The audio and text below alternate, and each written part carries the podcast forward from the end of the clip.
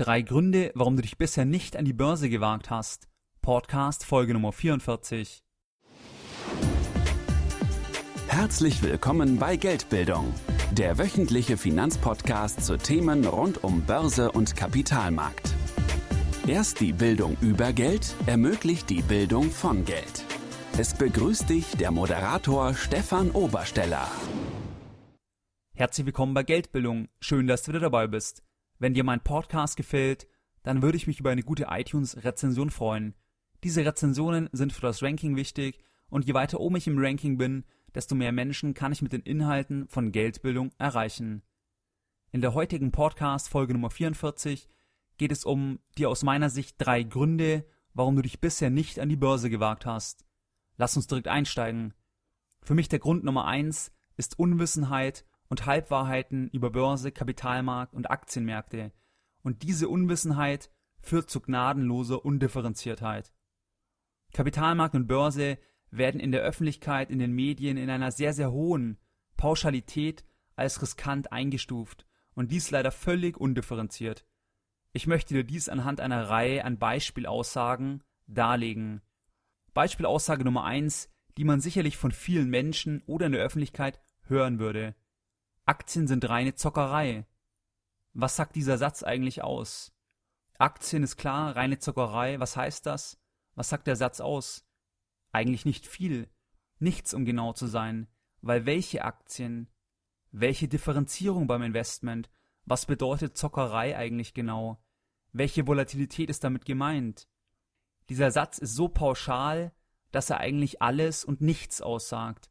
Und trotzdem würde man den oft hören in den Medien oder eben in seinem Umfeld, aber er ist eben nicht richtig und er sagt insbesondere eben nichts aus.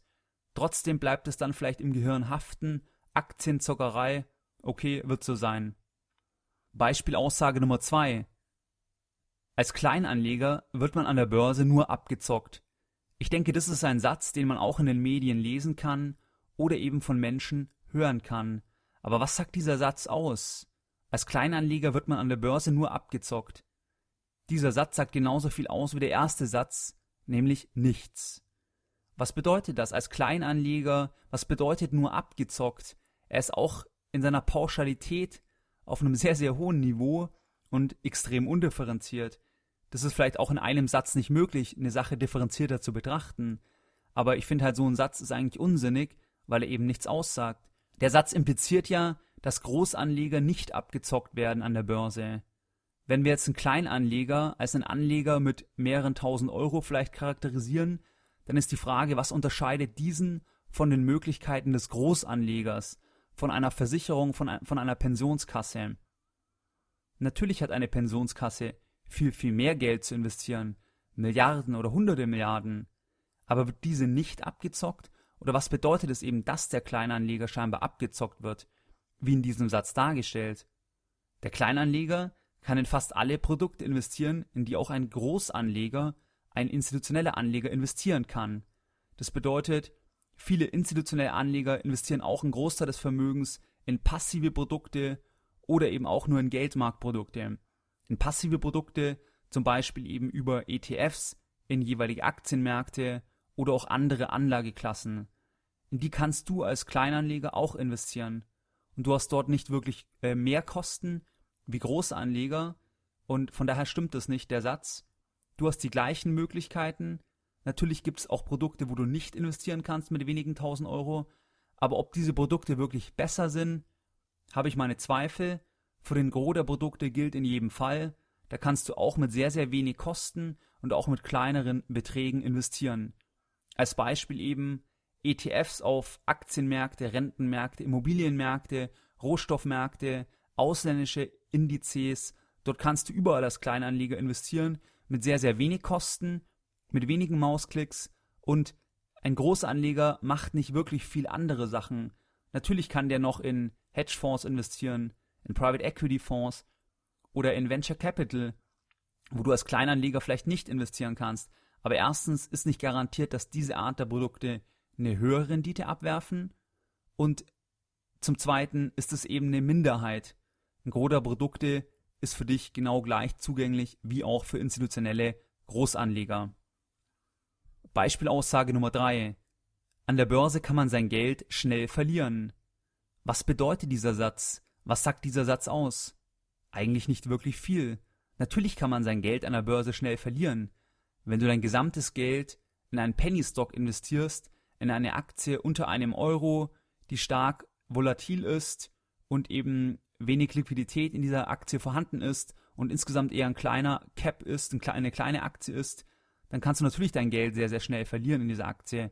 Aber solltest du das machen? Nein, natürlich nicht. Und du kannst auch dein Geld im Casino verlieren. Du kannst dein Geld ausgeben für unnötige Konsumsachen, die du eigentlich nicht brauchst, aber dich über Werbung hinreißen lässt, diese doch zu kaufen. Du kannst dein Geld ausgeben, weil du jetzt doch nochmal Extras in dein Auto reinrichtest bei der Bestellung, die du eigentlich nicht benötigst, etc. Du kannst in Schrottimmobilien dein Geld anlegen. Also überall dort kannst du auch dein Geld schnell verlieren, sofern man das so sagen möchte. Und an der Börse hängt es halt genauso davon ab, in welche Produkte investierst du. Natürlich gibt es Produkte eben, wo du das Geld schnell verlieren kannst, aber deswegen kann man ja nicht die gesamte Börse in dieser Pauschalität als so riskant oder so definieren, dass man dort das Geld schnell verlieren kann, das halte ich für zu pauschal und zu undifferenziert.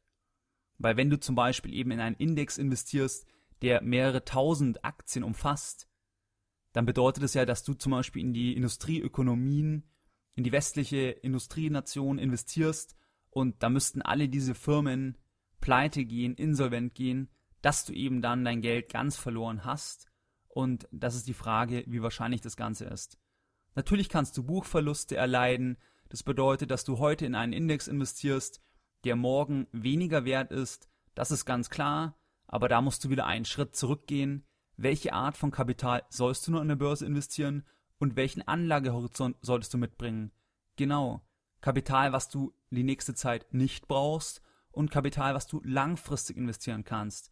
Und damit gilt dieser Punkt eben auch nur noch eingeschränkt.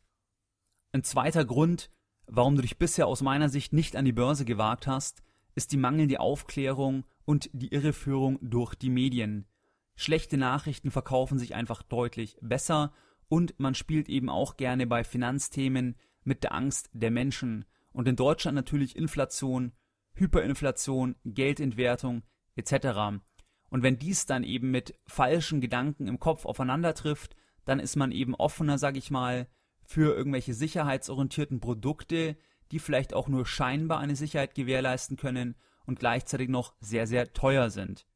Ich habe für mich da eine Regel entwickelt 2008, 2009 während dem Höhepunkt der Finanzkrise, wo man sogar bei allen Talkshows, also Anne Will, Maischberger und Co., sag ich mal Börsencrashs, Geldentwertung etc., verlieren wir den Euro, diskutiert hat, dass genau wenn das der Fall ist, dann sollte man eigentlich voll in die Börse investieren weil wenn es so weit gekommen ist, dass man eben in den öffentlichen Talkshows so Horrorszenarien ausmalt, dann ist vielleicht nicht der schlechteste Zeitpunkt zu überlegen, ob man noch mehr an der Börse investieren sollte.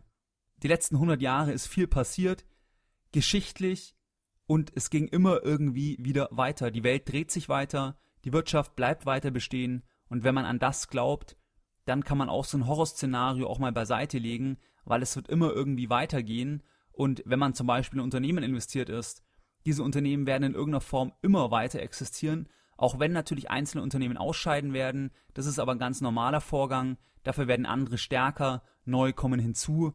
Und wenn du dort eben in so einer Breite investiert bist, langfristig, dann brauchen dich so Horrorszenarien auch nur bedingt tangieren. Für mich der Grund Nummer drei, warum du bisher noch nicht an der Börse investiert bist, ist Psychologie und Philosophie man redet nicht über Geld, man redet nicht darüber, wie legt man Geld an. Geld wird eben nicht als positiv gesehen. Es ist nicht erstrebenswert, möglichst viel Geld zu haben. Und es führt eben dazu, dass man dort auch keine besondere Kenntnis hat, weil man eben diese Themen gerne im Freundes- und Bekanntenkreis tabuisiert. Warum tabuisiert man diese Themen? Ich denke, Neid und Angst vor Unkenntnis. Neid einerseits, dass jemand anderes mehr hat und Angst andererseits, dass man sich eben bekennen müsste, dass man keine Ahnung von den Themen hat.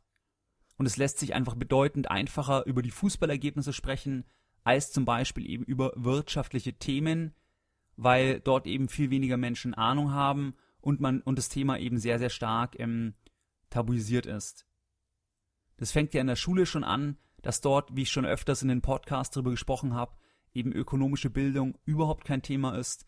Das heißt, man tut auch gar nicht das Interesse bei den jungen Menschen für diese Themen wecken. Und woher sollten dann, woher sollte dann das Interesse im Erwachsenenalter kommen, wenn es eben früher nicht so gelegt wurde, man dann in der Familie erlebt, dass nicht über Geld gesprochen wird, man dann im Freundeskreis erlebt, dass nicht über Geld gesprochen wird, beschäftigt man sich damit nicht, man kann sich nicht austauschen mit Menschen, im Austausch kann man ja am besten lernen.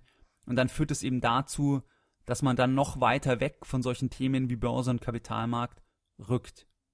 Generell ist es so, dass auch in den Ausbildungen, also ich habe eine Bankausbildung mal gemacht, 2006 bis 2008, und auch dort war es so, dass jetzt zum Rückblick gefühlt das auch eine sehr produktorientierte Ausbildung, zumindest der Teil im Unternehmen ist, weil natürlich dort alle, von denen man lernt, ja selbst angestellt in der Bank sind und die natürlich dann auch die eigenen Produkte gut finden müssen, ist ja klar, oder sonst könnte man dort ja auch nur, nur schlecht arbeiten und dann eben auch Riester-Renten jeder abschließt, jeder die ganzen Versicherungsprodukte hat etc.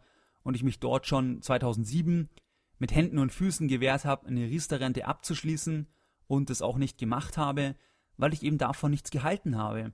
Aber alle anderen hatten das. Und dann erst Jahre später ist eigentlich herausgekommen, dass in die Riester-Rente doch nicht so uneingeschränkt das aller, allerbeste Anlageinstrument ist, äh, wie man es vielleicht viele Jahre auch erzählt hat, und dass es halt doch auch ein bisschen ein Produkt ist, was halt von der Lobby, von der Finanzlobby eben stark forciert wurde. Ist nicht schlimm, aber wie gesagt, da sind einige Jahre ins Land gezogen, dass jetzt eben auch in der öffentlichen Berichterstattung eigentlich die Kosten von Riester-Produkten, sag ich mal, im, stark auch im Visier sind. Das war die Podcast-Folge Nummer 44. Deine Lessons learned in der heutigen Podcast-Folge. Du wirst von der Börse ferngehalten, weil Unwissenheit und Halbwahrheiten zu gnadenloser Undifferenziertheit führen. Mangelnde Aufklärung durch die Medien und Panikmache halten dich weiter davon ab, dich mit Börse und Aktienmärkte zu beschäftigen. Und der dritte Punkt, Psychologie und Philosophie. Man redet nicht über Geld, Geld wird nicht als positiv assoziiert und wenn man sich nicht darüber unterhält, dann kann man eben auch sein Wissen nicht festigen.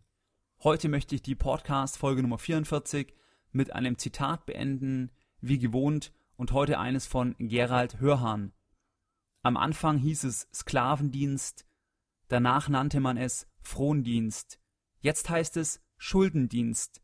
Sklavendienst funktioniert mit Ketten, Frondienst mit Abhängigkeit, Schuldendienst funktioniert durch mangelnde ökonomische Bildung. Mehr Informationen zu Themen rund um Börse und Kapitalmarkt findest du unter www.geldbildung.de. Und immer daran denken, Bildung hat die beste Rendite.